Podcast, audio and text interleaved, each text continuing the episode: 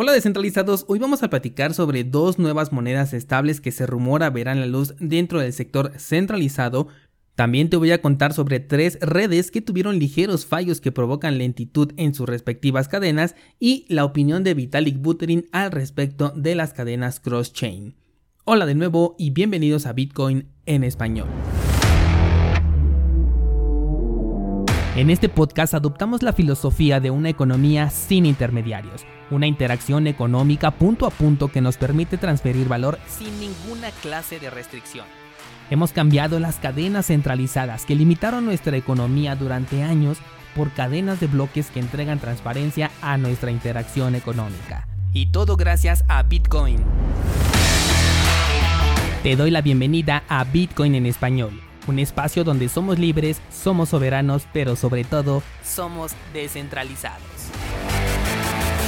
El precio de Bitcoin ha tocado el nivel más bajo registrado en los últimos meses y ha conseguido rebotar por el momento.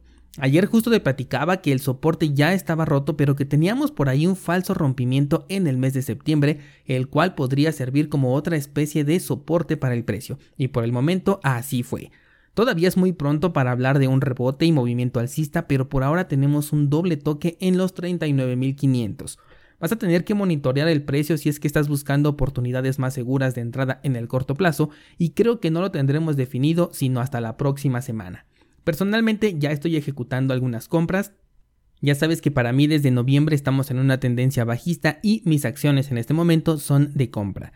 He incrementado un poco de mi posición en Cardano por el momento y estoy esperando igual tomar un poco de Bitcoin, pero eso será dependiendo del movimiento que vea esta semana para saber si va a bajar un poquito más o si lo voy a comprar, pues no lo sé, a lo mejor unos mil o dos mil dólares por encima del precio que se encuentra en este momento. Ya les iré compartiendo mi postura día con día si es que hay un movimiento más claro.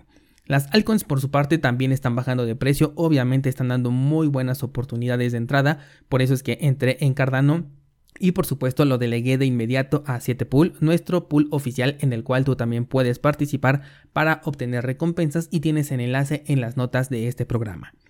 Antes de pasar a las noticias, quiero comentarte que ayer hice el análisis de las ideas trading publicadas en el último semestre de 2021, que fueron en total 8 publicaciones, y de esas 8, 5 alcanzaron sus objetivos de compra y además dieron ganancias de un mínimo de 64%.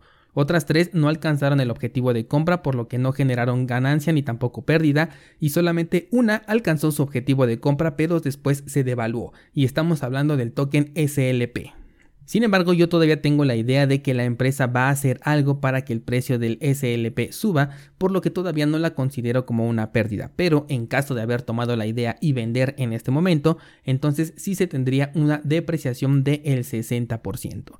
Esto quiere decir que tenemos 5 proyectos con ganancias, 3 proyectos nulos y un proyecto en pérdida. Me parece un excelente resultado para los análisis que como bien sabes son propios pero decido compartirlos con ustedes con la finalidad de que los puedan considerar y complementen sus propios análisis. Esta semana estoy viendo las oportunidades para realizar nuevas publicaciones, así que pendientes en cursosbitcoin.com diagonal ideas, porque estamos en el momento perfecto para esta sección de la página. Y por cierto, un paréntesis, me preguntaba por ahí un descentralizado cuándo volverían los cursos y estos nunca se han ido. Incluso en vacaciones yo seguí publicando tres clases por semana, eso se hace todo el año y además el análisis mensual. Ahorita el curso que está activo es el de la cartera en hardware SafePal y estamos por cerrar el curso de tokens NFT. Además decidí agregar dos clases de staking, uno con la criptomoneda de IOTA, ahora que ya se puede hacer con esta cripto el staking, y otro con una nueva criptomoneda que he agregado a mi portafolio, así que sugiero que te des una vuelta por cursosbitcoin.com porque hoy voy a publicar esa clase y Así te enteras de cuál es la nueva cripto que forma parte de mi portafolio. Así que hay nuevo contenido cada semana y vamos ya rumbo a las 400 clases en video publicadas. Vale, pues ahora sí vámonos con las noticias que hoy vienen además en pares y tenemos primero dos rumores de nuevas monedas estables. La primera es por parte de PayPal, empresa que desde el año pasado ya ha incursionado mucho en el sector cripto, de manera centralizada por supuesto, ofreciendo sus servicios en algunos países como oportunidades de compra-venta dentro de su plataforma.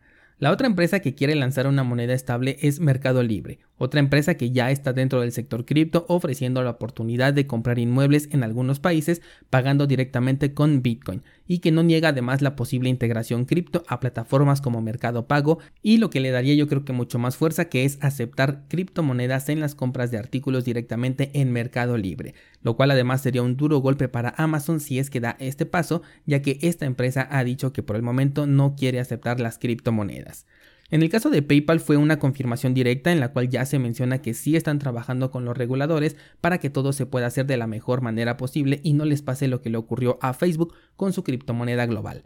En cuanto a Mercado Libre, fue encontrado el término Melicoin en estado nulo, o sea que todavía no tenía función por el momento, pero se encontró en el código. Por eso se especula que hace referencia a una moneda interna, seguramente una moneda estable, con la cual se pueda interactuar con los servicios que ofrece esta plataforma. Ninguno de los dos casos sería una sorpresa, sobre todo porque ambas empresas ya están trabajando con criptomonedas, pero considero que por lo menos PayPal va a tener un poquito de resistencia para la implementación de una moneda propia o simplemente será como un saldo digital representado con un nombre diferente. Recordemos que anteriormente PayPal manejaba ya un saldo digital, pero pues simplemente lo veías en tu divisa nacional pero pues no tendría las características que identifican a una criptomoneda, mucho menos la descentralización. El siguiente pack de noticias que te traigo, que de hecho podrían ser tres si consideramos la red de prueba, son las caídas de algunas redes blockchain. En primer lugar tenemos la caída de Arbitrum, que es una red de segunda capa, la cual sufrió una interrupción debido a un fallo de hardware, haciendo que la red tuviera un ligero colapso. Como estas redes son auxiliares de Ethereum, están programadas para que utilicen la red principal en caso de tener algún problema como en este caso. Sin embargo, lograron detenerlo a tiempo para que las transacciones no se fueran hacia la red principal de Ethereum, considerando que ahí las comisiones pues serían muchísimo más altas. Lo cual también nos deja ver que Arbitrum es un proyecto que todavía está centralizado y ellos aprovecharon a su vez para decir que además están en versión beta, aplicando algo muy similar a lo que hizo por ejemplo Solana cuando tuvo su primer gran fallo que por cierto Solana es la segunda red que tuvo intermitencia el día de ayer, luego de que la semana pasada también tuviera otro gran problema que se estuvo rumorando que se trataba de un ataque de DOS, pero al final pues los desarrolladores negaron por completo esto. Sin embargo, el día de ayer tuvieron otro pequeño colapso. Solana lo que tiene es la gran ventaja de que ya cuenta con una multitud de proyectos detrás, aunque todos están a merced de lo que ocurra con el proyecto base, por supuesto. Pero igual tanta falla en un periodo tan corto de tiempo lo podría dejar por lo menos en un descanso en lo que arreglan sus problemas y después ya veremos si es que no nació un nuevo proyecto que lo opaque y que pueda regresar a pelear contra Ethereum. De hecho, Ethereum es la tercera red de la que te quiero platicar que también tuvo un fallo, aunque en este caso fue en su red de pruebas.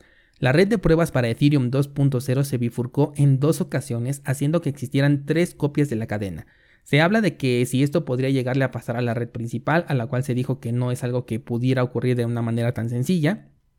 Y en este caso la red de pruebas pues está específicamente diseñada para resolver esta clase de errores, por lo que no hay de qué preocuparse y entre más errores salgan en la versión de prueba, más maduro será el proyecto final entregable. El único detalle es que los nodos involucrados no detectaron este error y dejaron pasar transacciones que no debían. Por lo tanto, el proceso de detección del error se está haciendo de manera manual. Y por último, y ligado justamente a Ethereum, tenemos a Vitalik Buterin hablando de la preocupación que tiene con los proyectos cross-chain, aquellos en donde colocas un token colateral y se te entrega otro pero envuelto.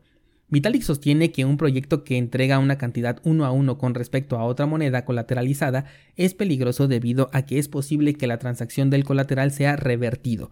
Esto provocaría que el token envuelto ya no tendría el respaldo uno a uno como debería. Estamos hablando de esos tokens que tienen una W al inicio, como por ejemplo WBTC, haciendo referencia al Bitcoin envuelto, y muchos otros que además están por ejemplo en la red de Binance. Por ello yo siempre te he comentado que estos tokens no son originales, son una representación nada más y el nivel de riesgo que tienen estos tokens es superior al del token nativo, por lo cual hay que proceder con mucha precaución. Además, por otro lado, estos puentes podrían provocar un efecto en cadena si es que se detona un ataque del 51% en una red que específicamente sea pequeña. Como ejemplo, Vitalik dijo que atacar la red de Ethereum tiene un coste de 1.7 millones por hora, mientras que atacar la red de Bitcoin Cash tendría un coste de apenas 13 mil dólares por hora. Ahora te das cuenta por qué Bitcoin Cash y cualquier otro clon mal hecho de Bitcoin es completamente inseguro. Sin duda, una declaración muy interesante la que hizo en esta ocasión Vitalik Buterin. Ahora lo que nos toca es irnos al Discord para continuar con el debate. Me encantaría saber qué es lo que piensas de Solana con estos errores que ha marcado últimamente. ¿Tú consideras que va en decadencia o que en algún punto va a recuperarse y será mucho más sólida?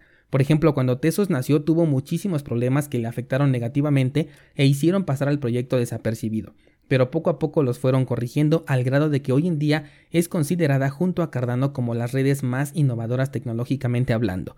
Sin embargo, no les ha servido de mucho porque ya hay otros proyectos que ganaron mucho más fuerza mientras que Tesos estaba resolviendo todos sus problemas y por eso es que me causa mucha curiosidad ver qué es lo que va a pasar con Solana, porque en este momento está perdiendo fuerza por tantos errores que está teniendo, y en este sector no te puedes dar el lujo de descuidarte ni un minuto porque ya sale un nuevo clon de otro proyecto, el cual se lleva a todos los inversionistas y deja a tu proyecto varado. Bien, pues te veo en el Discord para que podamos profundizar sobre este tema y no olvides que el día de hoy publico nueva clase en cursosbitcoin.com.